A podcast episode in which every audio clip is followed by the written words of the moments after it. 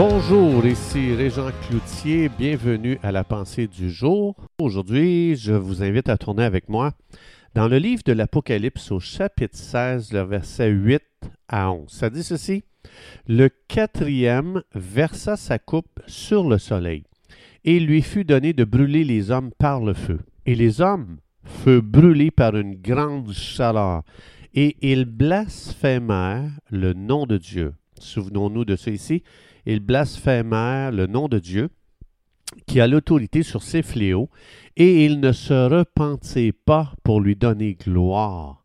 Le cinquième versa sa coupe sur le trône, sur le trône de la bête, et son royaume fut couvert de ténèbres, et les hommes se mordaient la langue de douleur, et ils blasphémèrent le Dieu du ciel à cause de leur douleur et de leurs ulcères, et ils ne se repentirent pas de leurs œuvres. Encore une fois, ils maudissent Dieu, ils ne se repentent pas.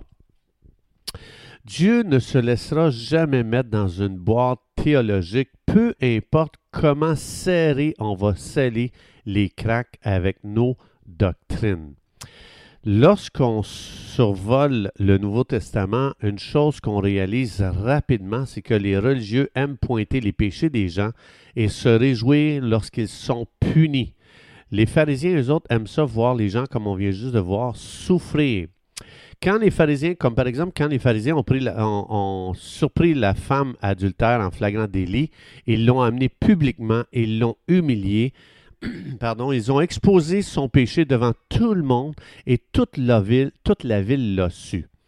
En pointant le péché des autres, le religieux va toujours se sentir meilleur que le pécheur, et ou encore il va euh, oui, il va en retirer un sentiment de satisfaction, de justice personnelle. Le problème de l'être humain, c'est qu'on a été créé pour vivre de la justice et c'est pour ça que, ne connaissant pas la justice de Dieu, l'homme vit dans la comparaison pour se sentir meilleur que les gens qui sont pires qu'eux. Et c'est pour ça qu'on voit dans le Nouveau Testament que Dieu nous justifie par l'œuvre de Jésus-Christ à la croix le religieux est toujours en train de se comparer. Donc, il va se comparer avec le pire, il va se sentir mieux. Donc, il regarde le pécheur comme si la femme adultère, tout le monde se sentait bien, tout le monde se sentait mieux que cette femme. Mais lorsque le religieux se, compare avec un meilleur que lui, il va devenir complexé. Parce que sa justice repose sur lui, ses efforts, son travail, sa discipline à justement vivre une vie droite pour nous délivrer de notre justice propre, parce que ça, on appelle ça la justice propre, qui ne pourra jamais nous satisfaire. Dieu justifie chaque personne qui croit en son Fils. C'est ce qu'on appelle l'œuvre tout accomplie. C'est-à-dire que Dieu nous rend aussi juste que son Fils lui-même. donc, euh, euh, ça veut dire, le jour où je dis Jésus, je reconnais que je suis pécheur, je te reçois comme mon sauveur. la parole de Dieu explique qu'on est déclaré juste comme si on n'avait jamais péché par la Cour suprême de l'univers, dont Dieu est le seul juge. Et lui, il nous déclare, en croyant Jésus, il nous déclare comme si on n'avait jamais péché. C'est comme ça que Dieu nous voit à cause de l'œuvre tout accomplie de Jésus-Christ à la croix du Calvaire. C'est pour ça que euh, il faut quitter l'esprit religieux du pharisien. Ça, c'est en chaque personne. Il y a dans, nos, notre ADN euh, de la chute, il y a cette, euh, il y a cette force euh, dans, les, gènes de chaque être humain de vouloir se sentir juste. la religion va toujours nous aveugler concernant l'amour de Dieu, parce que si je travaille à, devenir une personne juste par moi-même, je suis aveuglé concernant l'amour de Dieu, sa bonté, et c'est nous qui devenons la vedette, parce qu'on est concerné par notre bonté les pharisiens étaient fiers de s'exposer devant tout le monde pour montrer qu'eux n'avaient pas péché. Donc, c'est leur bonté qui est mise en avant, ce n'est pas la bonté de Dieu. Tandis que lorsque l'Esprit de Dieu nous donne une révélation de la bonté de Dieu, ça nous humilie devant Dieu parce qu'on voit combien on a été gracié par Dieu et ça va toujours nous amener à aimer les autres. Ceux qui se pensent bons vont trouver injustes les malheurs qui leur arrivent dans leur vie. Moi, je suis une bonne personne. Comment ça se fait que ça, ça m'arrive? Comme on vient juste de voir ici dans l'Apocalypse, Ces gens, au lieu de dire nous sommes pécheurs, on a rejeté le Fils de Dieu, euh, on, a, on a vécu à notre façon, on n'a pas tenu compte de Dieu, on a juste cherché à être des bonnes personnes, et s'il leur arrive des malheurs, et ces gens, ils maudissent Dieu dans leur malheur au lieu de dire nous sommes nous sommes séparés de Dieu, nous méritons la colère de Dieu. L'homme, lorsqu'il travaille à être une bonne personne, va toujours trouver que euh, euh, c'est injuste tout ce qui lui arrive de mauvais ou d'injuste ou je ne sais pas. C'est ce qu'on voit ici. Ces gens-là trouvent ça injuste qu'ils soient punis.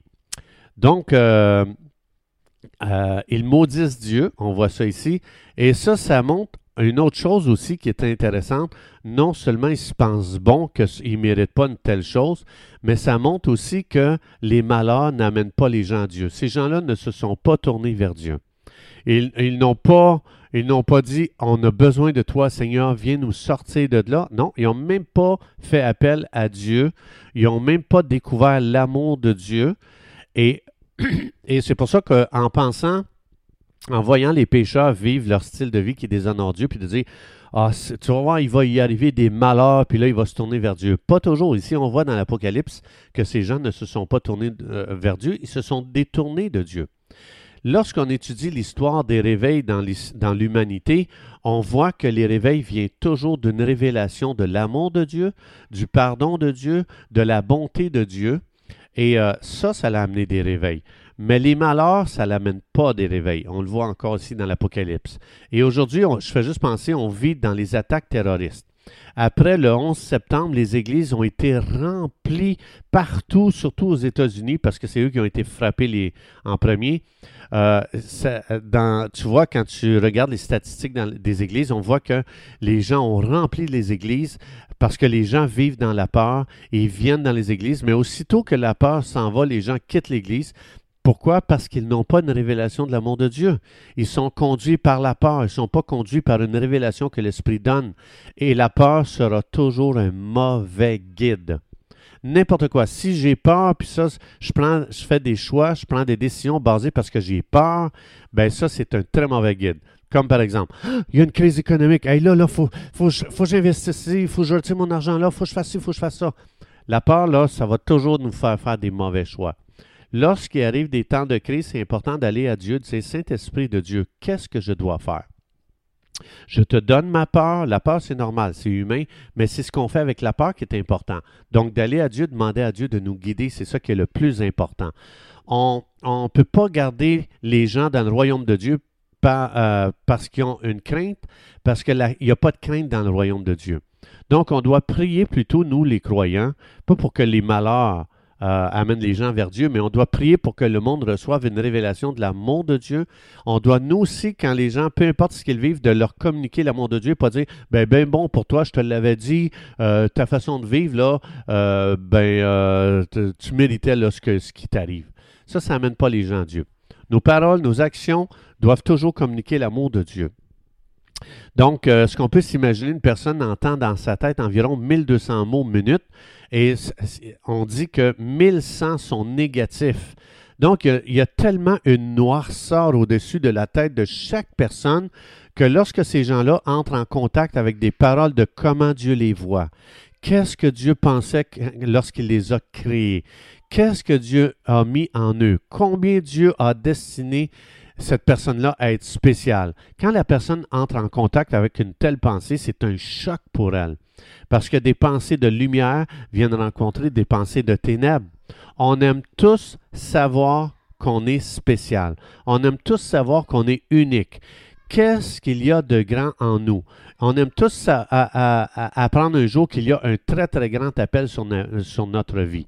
Moi, juste cette année, j'ai reçu deux prophéties sur ma vie et puis elles ont été enregistrées. Et quand c'est venu le temps, quand j'ai reçu les enregistrements dans mes mains, qu'est-ce que vous pensez que je voulais faire? J'avais hâte d'aller écouter ces prophéties parce que dans ces prophéties, il y a des grandes choses que même moi, j'ai de la difficulté à croire.